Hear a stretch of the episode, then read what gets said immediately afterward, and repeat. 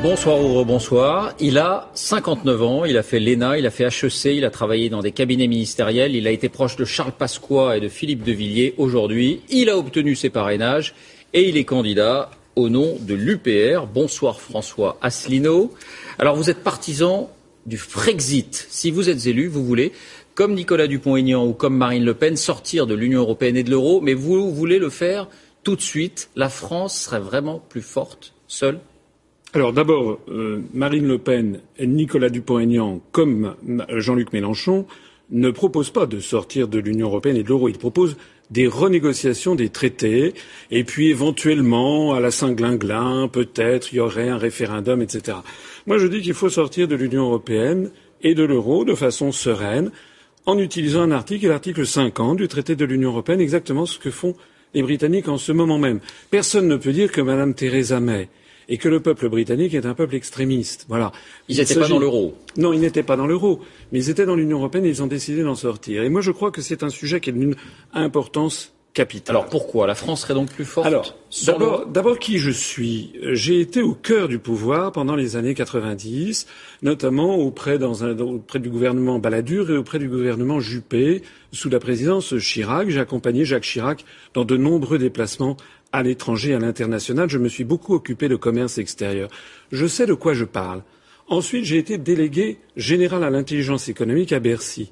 Et je suis un haut fonctionnaire qui est entré un peu en rébellion contre le, monde politique parce que je vois mon pays, je voyais mon pays aller vers le désastre. On m'a toujours prêté depuis longtemps une capacité à voir loin, à voir de la hauteur de vue. La raison pour laquelle il faut sortir de l'Union européenne, c'est parce que si nous n'en sortons pas, la France va continuer toujours et encore les mêmes politiques que celles que nous menons depuis vingt cinq ans, qui ont fait de l'Union européenne et de la zone euro la zone de plus faible croissance au niveau planétaire. Ça a réussi à d'autres pays quand même. Euh, euh, dans l'Union européenne, la Grèce, l'Italie, l'Espagne, le Portugal sont dans une situation pire encore que nous. C'est bien un problème continental qui se pose. Si nous ne sortons pas de l'euro, L'euro est actuellement trop cher pour la compétitivité de l'économie française. Nous allons voir inexorablement continuer à croître le chômage. Bien. Si on en sort en revanche, je prends l'engagement ici qu'en l'espace de deux à trois ans, on peut faire baisser de deux millions le nombre de chômeurs de catégorie A. Vous voulez sortir aussi de l'OTAN, car dites-vous, nous sommes vassalisés par les États-Unis. Alors pour vous, quand on vous écoute, Washington et même la CIA tirent les ficelles, beaucoup de ficelles en Europe, au Tibet, en France, on vous écoute ce sont bien les États-Unis qui définissent quel doit être le périmètre de l'Union européenne, qui font entrer les pays qu'ils estiment devoir faire entrer, etc. Le Dalai Lama est un agent américain. Si vous craignez, et vous avez raison de le craindre, que la France soit bientôt devenue une dictature impitoyable sous la tutelle de forces euro-atlantistes étrangères, si vous êtes convaincu de la justesse des analyses de l'Union populaire républicaine et de la justesse de son programme, alors je vous en prie, n'attendez plus. Vous dites même, François Asselineau, que le redécoupage de nos régions a été inspiré par les États-Unis. Regardez, c'est votre phrase.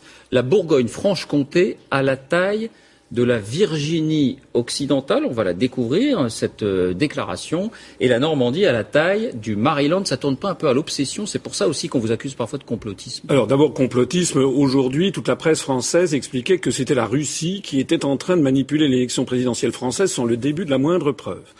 Vous avez cité à l'instant un certain nombre d'éléments.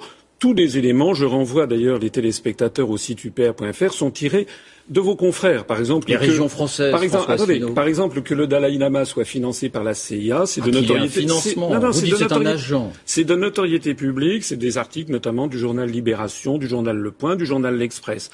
Que la France soit vassalisée par les États-Unis d'Amérique, vous savez, énormément de Français l'ont compris. On est très très très loin de la diplomatie du temps de Charles de Gaulle que moi je veux remettre sur le devant de la scène.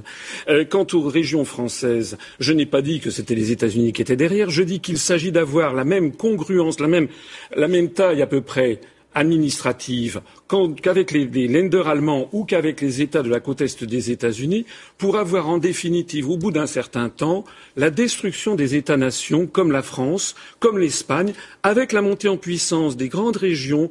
Regardez la Catalogne qui demande son indépendance dans le cadre de l'Union européenne. Regardez l'Écosse qui demande la même chose.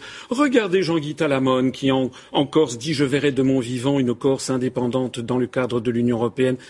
Ça me permet, vos questions me permettent de revenir sur ce qu'est l'élection présidentielle. Rapidement. Ce n'est pas, ce n'est pas, ce ne sont pas les élections législatives. Votre dernier point. Oui, je voyais tout à l'heure qu'il était question du cannabis, mais ça, c'est pas du niveau de l'élection présidentielle, c'est du niveau des élections législatives. L'article de la Constitution numéro 5, qui fixe le pouvoir du président de la République, dit que le président de la République est le garant de l'indépendance nationale et de l'intégrité du territoire. C'est la raison pour laquelle, en effet, je veux rendre à la France son indépendance nationale et assurer son unité nationale. Je ne veux pas que dans le cours du quinquennat, on commence à voir apparaître des demandes d'indépendance des Pyrénées-Orientales rattachées à la Catalogne, de la Corse, de la Bretagne, parce que ça, c'est exactement ce qui est en train d'arriver dans les autres pays de l'Union européenne avec la politique des euro-régions. Je suis le seul candidat à mettre le point sur ce. Merci François Asselineau.